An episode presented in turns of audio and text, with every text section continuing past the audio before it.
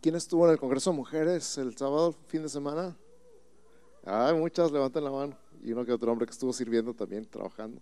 Súper, dense un aplauso bien fuerte a todos los que asistieron, todas las que asistieron y todos los que asistieron a apoyar en el Congreso. Me encantaría escuchar uno o dos testimonios de algo que Dios te haya hablado o que Dios haya tocado en tu vida, en tu corazón, en tu familia, algo que hayas recibido especial este fin de semana en el Congreso. Dos mujeres valientes que se quieran pasar aquí enfrente y decir.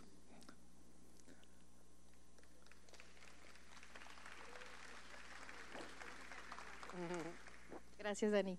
Me digo que definitivamente tengo que hacerlo porque eh, no había podido asistir a la iglesia hace algunas semanas Tuve algunas semanas bastante difíciles en cuestiones de salud, pero no dejamos de, agarrarnos del Señor y de darle gracias por toda la gente que ora por, nosotros, ¿no? cuando a veces no podemos estar ahí.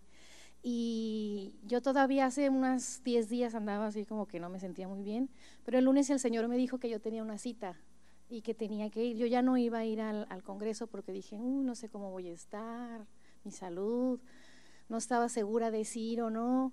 Y el Señor me dijo, el lunes tú vas a ir. Y me avisaron que sí podía apoyarlas con el programa.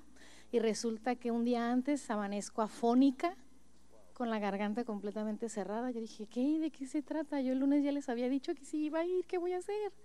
Y le hablé a Pastora Rita y le dije, ¿sabe qué? No podía ni hablar. Le dije, tengo que ir al doctor, no voy a poder, este, lo siento. Bueno, dice, pues, ni modo. Pero en la noche empecé a orar y el Señor me dijo, tú tienes una cita. Yo dije, pues aunque sea barrero a levantar trastes, pero voy a ir a servir. Sentí que mi corazón quería ir a servir. Y así, pues me pusieron unas inyecciones y al siguiente día me fui al, encuentro de mujeres a servir. La verdad que lo disfruté muchísimo porque de muchas maneras Dios me confirmó que está conmigo y que realmente ayer yo tenía una cita con Él. Le doy gracias por eso. Y porque ya estoy de vuelta. Bienvenida. Bienvenida para atrás, como dicen. Una más, una mujer valiente que quiera darle gracias a Dios por algo en el Congreso que haya recibido. Come on. ¿Qué onda? Dios me hizo valiente, pero no tan valiente. Así o por dedocracia. Ahí está. Es todo, Lupita.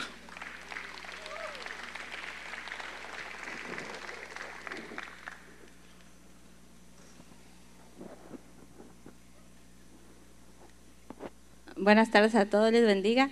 En el Congreso yo aprendí de la enseñanza de mis Alex que este, nosotros ya tenemos al Espíritu Santo, su poder y su amor, y para declarar en nuestra familia que son libres, que son salvos, y en toda la situación adversa, sobre todo declarar en nuestros maridos, que si no son sabios, que ellos son, tienen la sabiduría de Dios que, si, eh, que ellos tienen en las manos, este, todo lo que ellos emprendan van a ser prósperos y el poder está en nuestra boca y debemos desatar el poder que Jesús nos ha dado a nosotras como ayuda idónea que hemos salido de la costilla del varón. Amén. Muchas gracias. Gracias, Lupita. Qué importante lección, ¿no? En lugar de que usted esté diciendo, ay, este hombre me va a matar de un disgusto, diga algo bueno, bendígalo. Ay, con este hombre vamos a acabar en la calle. No, no, no. ok, vamos a pasar a la palabra. Y hoy comenzamos un, una nueva serie. Y a esa serie le he titulado Conquistadores después de Pentecostés. Di conmigo, Conquistadores después de Pentecostés. Hace poquito, bueno, ya parece un poquito más de tiempo, ¿verdad? Celebramos Semana Santa. Y en Semana Santa celebramos que Jesús murió por nosotros en la cruz, pagó el precio de nuestros pecados y quitó el acta de decretos que nos era contraria, la quitó del medio, la clavó en la cruz y dice ahí en Colosenses también despojando a los principados y a las potestades los exhibió públicamente, triunfando sobre ellos en la cruz. Esa es la victoria de la cruz. Pero Jesús no se quedó en la cruz, sino que al tercer día resucitó y no nada más resucitó, sino que subió al cielo delante de los ojos de todos sus testigos. Y no nada más subió al cielo, sino que envió al Espíritu Santo y hace poquito celebramos el domingo de Pentecostés. Y la semana pasada el pastor Abel nos enseñaba acerca de la Trinidad. Qué increíble mensaje, ¿verdad? La Trinidad. ¿Lo escucharon? Y hoy quiero iniciar este periodo de Hechos, el libro de los Hechos, donde estudiaremos a tres personajes bíblicos en el libro de Hechos que fueron conquistadores del territorio donde Dios los puso.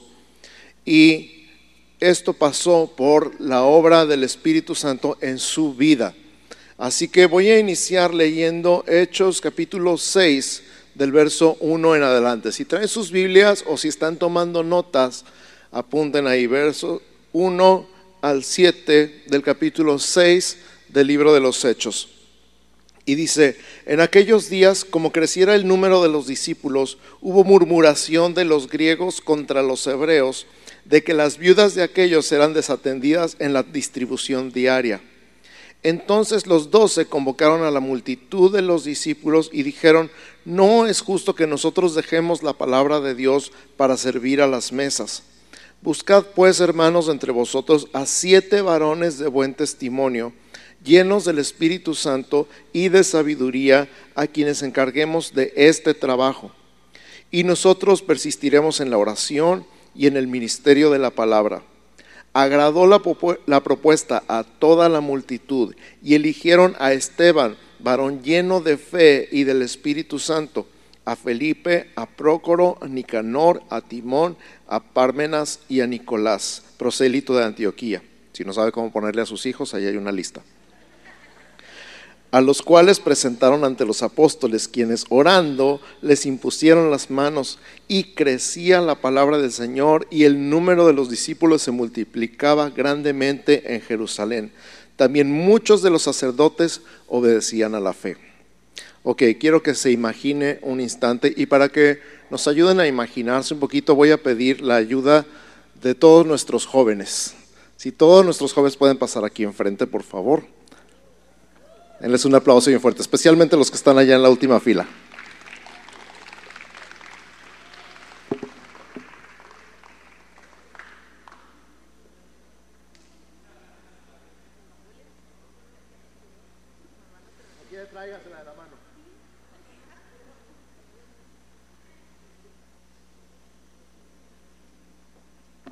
Voy a necesitar unos cuantos más.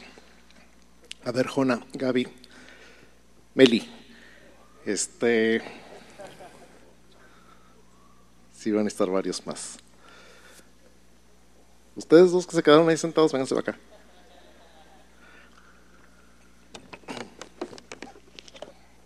Ok, ustedes van a hacer una turba enojada. Así que. sí, van a ser una multitud enojada dice que estaban enojados porque, fíjense, en, los, en, los, en el libro anterior, en los capítulos anteriores, en Hechos 2 y en Hechos 4, dice que la gente traía lo que tenía y lo repartían a todos según la necesidad de cada uno.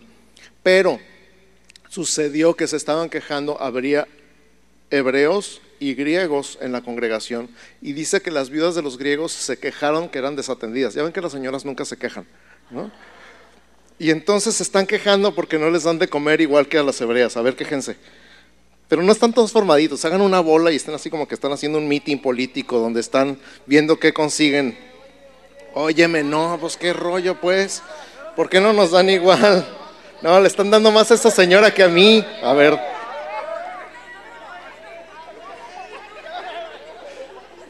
Yo también quiero. Pues sí, están quejándose todos. Nunca han visto un meeting político ustedes, ¿verdad? ni una marcha, ni una queja, ni nada por el. Nunca se han quejado de nada ustedes. Están sorprendidos de ver aquí la multitud quejándose. Y entonces dice, déjame traigo esto para acá.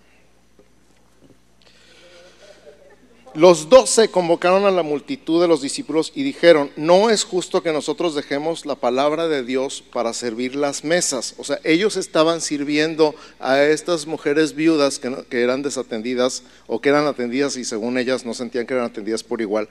Dice, no es justo que nosotros dejemos la palabra de Dios, el ministerio, para atender las mesas.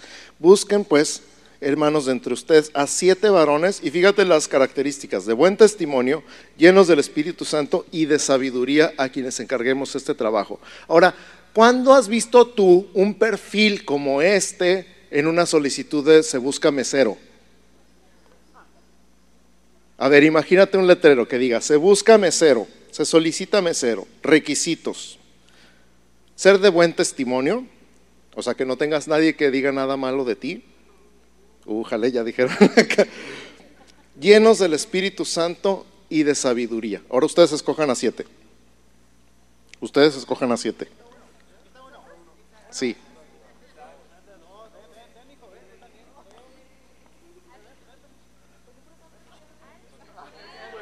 Bueno, es que dice varones, siete varones de buen testimonio. No había igualdad de género en este tiempo.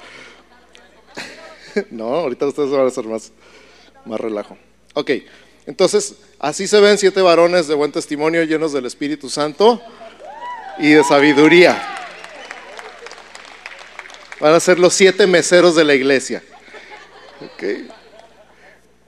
¿Verdad que se oye raro? De buen testimonio del Espíritu, llenos del Espíritu Santo y de sabiduría para servir las mesas. A eso, a eso los llamaron. Ese fue el trabajo que les encargaron. Entonces, con ustedes les presento a Felipe, Procoro, Nicanor, Timón, Parmenas y Nicolás.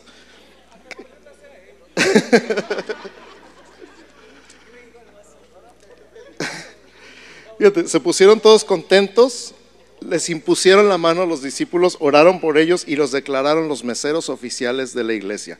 Esa palabra en, en griego es diáconos. Esa palabra la seguimos usando hasta la fecha para nuestros servidores que están allá atrás. Denles un aplauso a nuestros servidores. Es el ministerio de diaconado, o sea, servir, servir lo que sea, servir las mesas. En este caso nos ayudan con los sobres de las ofrendas, a pasar las invitaciones cuando tenemos invitaciones de eventos, pero están sirviendo. Igual ellos fueron los elegidos, los servidores.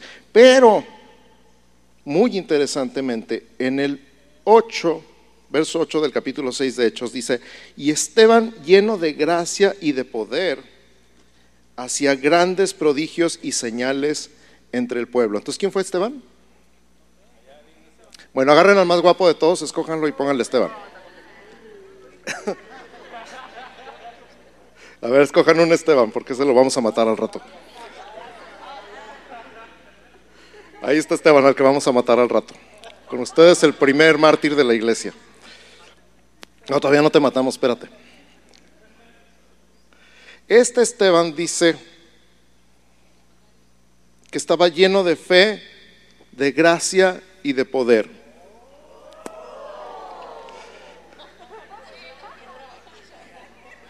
Entonces, fíjate, si estás tomando notas, si estás tomando notas, número uno, fue elegido diácono, o sea, servidor, en este caso mesero y tenía un perfil muy especial, tenía que ser de buen testimonio, que nadie tuviera nada malo que decir de él, que estuviera lleno del Espíritu Santo y lleno de sabiduría. Ese es tu punto número uno de nuestro mensaje del día de hoy. Número dos, estaba lleno de fe, de gracia y de poder. O sea, el Espíritu Santo estaba actuando poderosamente en su vida. Y dice que hacía grandes prodigios y señales entre el pueblo. O sea, Esteban oraba por quien fuera y se sanaba. Y si alguien necesitaba un milagro económico, Esteban oraba por él y recibía su milagro económico. si ustedes tienen que actuar todo lo que yo estoy diciendo. Entonces Esteban andaba por todos lados orando por la gente y se veían milagros y señales y maravillas entre el pueblo. ¿okay? Ese sería nuestro número dos. Número tres, aquí viene el asunto. No podían resistir la sabiduría y el espíritu con que hablaba. Vamos al versículo 10 de Hechos 6. Dice literalmente, me voy a ir desde el 9. Se levantaron unos de la sinagoga llamada de los libertos y de los de Sirene, de Alejandría, de Cilicia y de Asia, disputando con Esteban. Ahora pónganse a discutir con él. No, pero ¿por qué haces eso? ¿Por, qué oras así? ¿Por qué levantas las manos? No, pero así no va la palabra. No, el mensaje no va así. Y se empiezan a discutir teología con alguien que está haciendo milagros, ¿ok? Dice, pero no podían resistir la sabiduría y el espíritu con que hablaba. Ahora quiero identificar estas dos cosas. Número uno, la sabiduría viene de Dios, ¿sí o no? Palabra de sabiduría es un don del Espíritu Santo. O sea, todo lo que estamos viendo es el Espíritu Santo en Esteban. Y luego dice, no podían resistir el espíritu con que hablaban. Y si su Biblia dice lo mismo que la mía, espíritu está con mayúscula. ¿Sí? ¿Está con mayúscula en su Biblia? Quiere decir que no es el espíritu de Esteban, sino el Espíritu Santo en Esteban. Di conmigo, no es el espíritu de Esteban, es el Espíritu Santo en Esteban. Ahora, Esteban, tú te volteas y los empiezas a regañar a todos, los pones como chancla y nadie te puede decir nada porque regañar, no golpear. Los dejó callados a todos. Di conmigo, los dejó callados a todos. Ahora imagínate una multitud de gente de la sinagoga. Estamos hablando de gente estudiada en la palabra, gente que se sabía la Biblia al derecho y al revés que se pusieron a discutir con él, porque muchas veces así pasa tristemente. La gente que, que, estudia mucho de repente se pelea con la gente que hace milagros y señales y maravillas porque no los puede entender. Tristemente, porque deberíamos estar de acuerdo y caminar juntos. El punto es que Dios le dio tanta sabiduría a Esteban que los dejó callados a todos. No podían resistir la sabiduría con la que hablaba y no podían resistir el espíritu con que hablaba. ¿Cuántos quisieran tener la sabiduría y el espíritu de Esteban? ¿Cuántos saben que el Espíritu Santo vive en ustedes? Les tengo noticias, ya tienen la sabiduría y el Espíritu de Esteban. Úsenlo. usen al Espíritu Santo. En lugar de estarse peleando con sus hijos, usen al Espíritu Santo para que les diga exactamente lo que tienen que decir. Y ustedes, en lugar de estar discutiendo con sus papás, pidan al Espíritu Santo las palabras precisas y les va a decir exactamente qué decir. Amén. Y entonces, Continuamos en Hechos capítulo 6, nos quedamos en el 10, ¿verdad? Fíjate, como no pudieron con él los muy tranzas, dijeron, sobornaron a unos para que dijesen que le habían oído hablar palabras blasfemas contra Moisés y contra Dios. Entonces ahora háganle un chisme ahí. Como no pudieron con él por la vía legal, le hicieron un chisme, le hicieron una tranza, literalmente, lo difamaron y soliviantaron, lo que sea que eso significa, y se los dejo de tarea en el, diccionario, al pueblo, a los ancianos y a los escribas, y arremetiendo le arrebataron y le trajeron al concilio. Órale. Ahora todos ustedes van a ser el concilio, ¿ok? Todos ustedes son el concilio y ella lo trae aquí. Lo traen ahí amarrado. Y pusieron testigos falsos que decían, este hombre no cesa de hablar palabras blasfemas contra este lugar santo y contra la ley. Híjole, creo que he oído cosas como esa en estos días. Pues le hemos oído decir que ese Jesús de Nazaret destruirá este lugar y cambiará las costumbres que nos dio Moisés.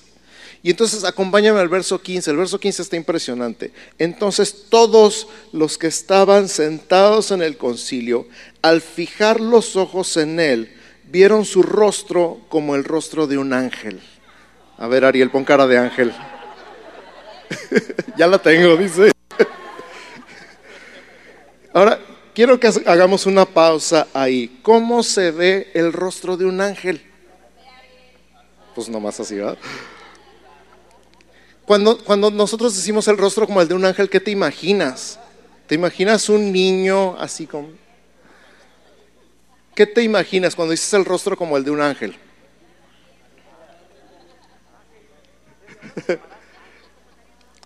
Fíjate bien, nuestra mentalidad está muy influenciada por el arte que hemos visto, la forma en la que hemos visto a los ángeles. ¿Cuántos pensaron en un bebé como Cupido con alitas y un arcoí? ¿Cuántos dijeron ángeles y pensaron en angelitos con alitas así diminutas que no pueden volar y no, no más nada? ¿Cuántos pensaron en ángeles altos, grandotes, con espadas desenvainadas y con una mirada de fuego? ¿Cuántos no pensaron en nada? O sea, los demás en qué pensaron? ¿Animales? ¿Mandé? Ella nada más pensó en luz, ¿ok? Luz brillante, muy bien. ¿En qué más pensaron? Una luz grande con figura de hombre. Ok, muy interesante. ¿Qué más pensaron? Si no fue en un bebé ni en un gigante.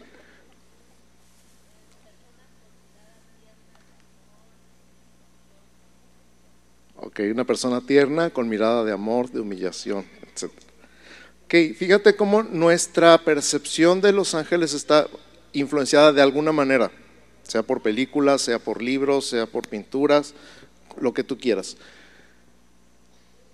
Pensemos un instante, lo acaban de llevar arrestado, amarrado, probablemente lo fueron jaloneando todo el camino y lo tienen parado delante del concilio. Nadie en el concilio estaba a favor de él. O sea, nadie los quería, los cristianos. Y cuando se lo quedaron viendo, probablemente así como, mm, este, este es uno de aquellos. Y luego todos los testigos falsos y todas las acusaciones falsas. La pregunta que te quiero hacer el día de hoy es, ¿qué cara tendrías tú? ¿Angustia? ¿Miedo? ¿Coraje porque te están haciendo una tranza? ¿Te están difamando? ¿Qué cara pondrías tú?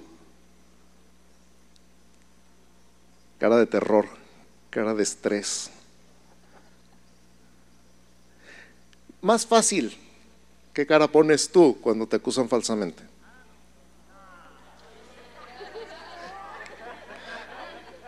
A ver, chavos, cuando dicen algo de ustedes que no es, ¿qué hacen? Ahorita vamos a platicar. Entonces, todos los que lo vieron, vieron que tenía cara como de un ángel. Y esa cara les transmitió algo porque automáticamente lo empezaron a escuchar. Todo el capítulo 7 prácticamente de el libro de los Hechos es la defensa de Esteban. Y Esteban comienza hablando desde Abraham y se echa un resumen de todo el Antiguo Testamento, desde Abraham hasta el final. El viento me está haciendo mal obra, pero No sé en tu Biblia, en la mía son como cuatro páginas de discurso.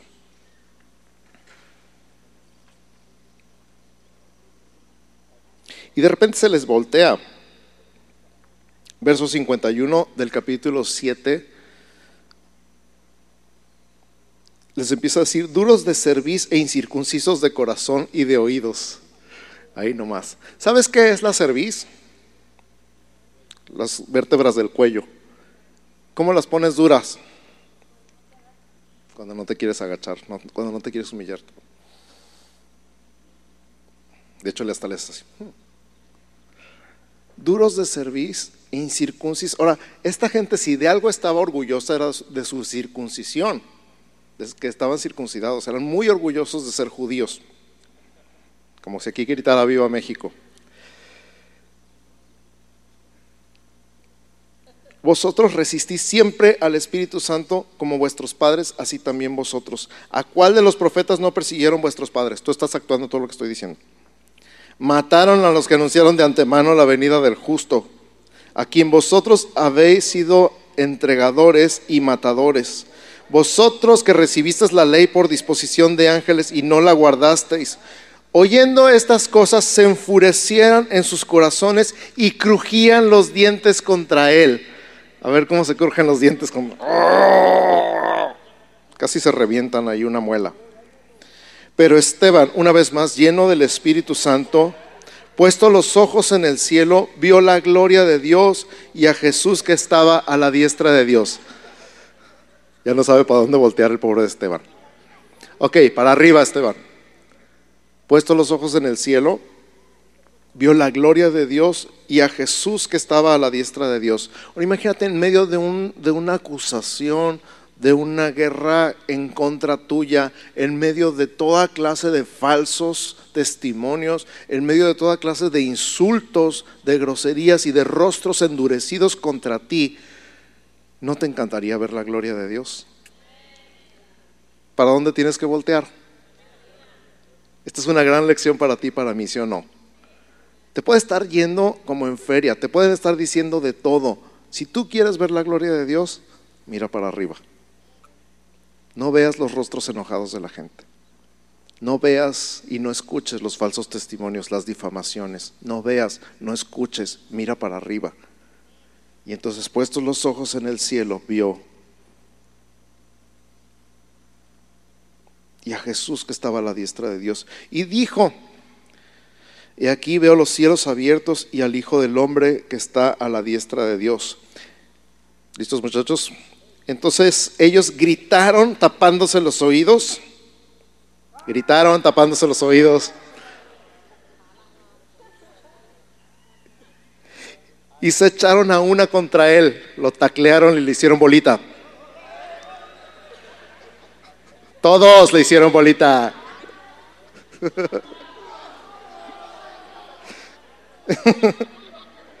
y echándole fuera de la ciudad, le apedrearon. Se lo llevan para allá. Y no agarren piedras de de veras nomás. van todos para allá, van todos para allá.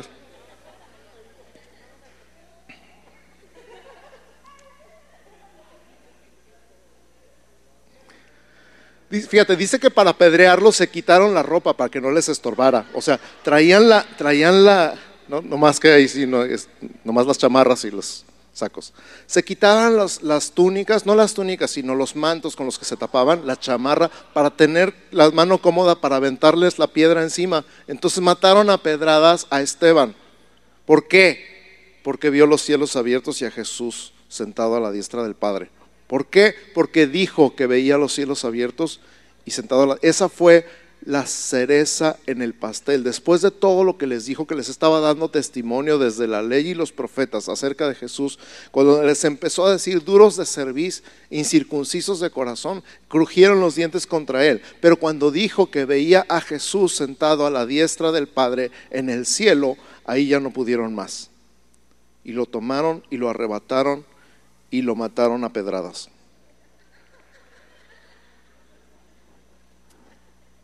Ahí está muerto Esteban.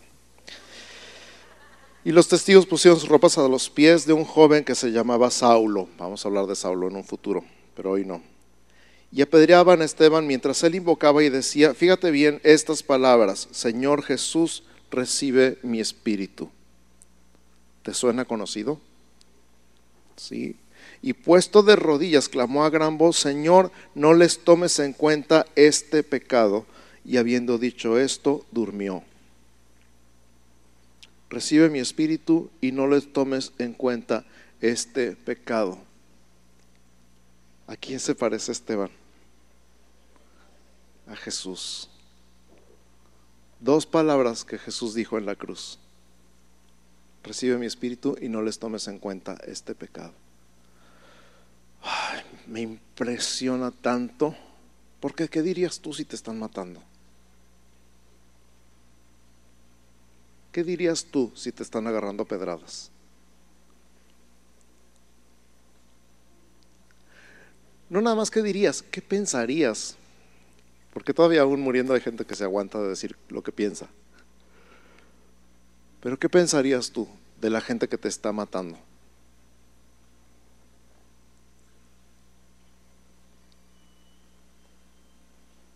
Pero él dijo prácticamente lo mismo que su Señor. Perdónalos porque no saben lo que hacen. Y recibe mi espíritu. Y me recuerda esto. Gracias muchachos, ya se pueden sentar. Un aplauso fuerte a nuestros jóvenes, por favor. Y a nuestros voluntarios, entre comillas. No, no, sí, un aplauso fuerte a todos. Muchísimas gracias. ¿Qué harías tú si te están matando? ¿Qué dirías? ¿Qué pensarías? ¿Cómo reaccionarías si alguien se pone violento contigo? Y sobre todo si alguien se pone violento contigo por ser cristiano. Si alguien se enoja y se enfurece contra ti, porque tu rostro es como el de un ángel porque tienes paz, pero tienes firmeza, pero tienes fuego en la mirada. Si alguien te quiere matar porque no puede resistir la sabiduría y el espíritu con el que hablas.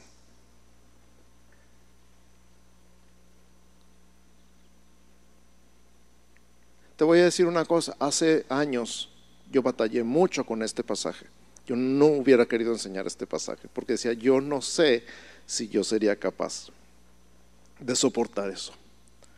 Yo no sé si no me defendería. O yo no sé si daría testimonio público de Jesús en un lugar hostil. Porque no es lo mismo pararse en la iglesia y dar testimonio que pararse en un lugar donde te pueden matar por ser cristiano. No es lo mismo. Y yo no sabía si sería capaz. Hasta que entendí que en Hechos 1 Jesús dijo, no les toca a ustedes saber los tiempos o las sazones, pero recibiréis poder cuando haya venido sobre ustedes el Espíritu Santo. Y me seréis testigos en Jerusalén, en Judea, en Samaria y hasta lo último de la tierra. Y un día, hablando sobre Hechos 8, me puse a buscar qué significaba testigos en el original griego. Y la palabra griega ahí en Hechos 1.8 es mártires. O sea, ustedes no pueden, pero cuando haya venido el Espíritu Santo sobre ustedes, recibirán poder para ser mártires en Jerusalén, en Judea, en Samaria y hasta lo último de la tierra. Ahora, las probabilidades de que a ti y a mí nos toque morir por el Evangelio en Tijuana, Baja California, México, son así. Prácticamente nada. Pero ¿qué tal morir a tu comodidad? ¿Qué tal morir a tu fama de ser bien curada? ¿Qué tal morir a tu imagen? ¿Qué tal morir a tu forma de ser, de hablar, de pensar, de comportarte, de resolver eh, conflictos? No, pues es que yo así soy, así me voy a morir genio figura hasta la sepultura. ¿Qué tal morir a ti mismo? No se puede, pero recibirás poder cuando haya venido sobre ustedes el Espíritu Santo. Hoy entonces todo cambia, ¿sí o no? Para mí cambió. Entonces, en conclusión, si quieres apuntar la conclusión, a lo mejor nomás con que esto te acuerdes. El Espíritu Santo me llena de fe, de gracia, de poder, de sabiduría y de valor. Repite conmigo, el Espíritu Santo me llena de fe, de gracia, de poder, de sabiduría y de valor. Ahora toma un segundito y dile, Espíritu Santo, gracias por llenarme de fe. Toma un segundito de donde estás, conéctate con el Espíritu Santo y dile gracias, porque ahora entiendo que de ti viene la gracia para hablar y para tratar con la gente, la que es fácil de tratar y la que es difícil de tratar. Gracias Espíritu Santo porque eres tú el que tiene el poder para sanar, para liberar, para hacer milagros y señales. Gracias Espíritu Santo porque tú eres quien da la sabiduría y las respuestas, las mejores respuestas están en ti. Con razón Jesús dijo que no nos preocupáramos qué habíamos de decir porque tú nos ibas a decir en el momento justo qué decir. Espíritu Santo, gracias porque el valor no viene de mí. Gracias porque el valor para morir a mí mismo, morir a mi comodidad, morir a mis planes, mis propósitos, mis deseos egoístas, no viene de mí. Gracias porque no tengo que ser tan buena gente. Gracias porque no tengo que ser abnegado, sacrificado y y muy buena onda, sino porque todo esto viene de ti. Y entonces toma un segundito más y dile, Señor, yo me rindo. Me rindo ante ti, me rindo a tu fluir, me rindo a tu mover. Yo quiero que hagas todo esto en mí, yo quiero que hagas todo esto en mí. La fe, la sabiduría, la gracia, el poder, el valor, yo quiero todo esto para mi vida. Y ahora entiendo que tú vives en mí y que tú eres quien lo da. Y que si lo diste, se lo diste a Esteban, me lo puedes dar a mí. Es más, me lo quieres dar a mí. Yo creo, yo creo que en ti tengo todo esto y más. Y hoy lo tomo para mí, lo abrazo para mí, lo recibo para mí. En el nombre de Jesús. Gracias. Gracias porque eres tú el que hace todo en nosotros. Y a medida que me rindo a ti, a medida que aprendo a escuchar tu voz, a seguir el impulso tuyo dentro de mí. Gracias porque a medida que aprendo a distinguir tu voz y a seguir lo que tú quieres, voy descubriendo cosas maravillosas en mi vida. Gracias Espíritu Santo, precioso Espíritu Santo. Gracias porque estás conmigo de día y de noche. Gracias porque puedo confiar en ti cada minuto del día. Gracias en el nombre de Jesús. Gracias Señor. Amén. Amén, amén. Que Dios los bendiga.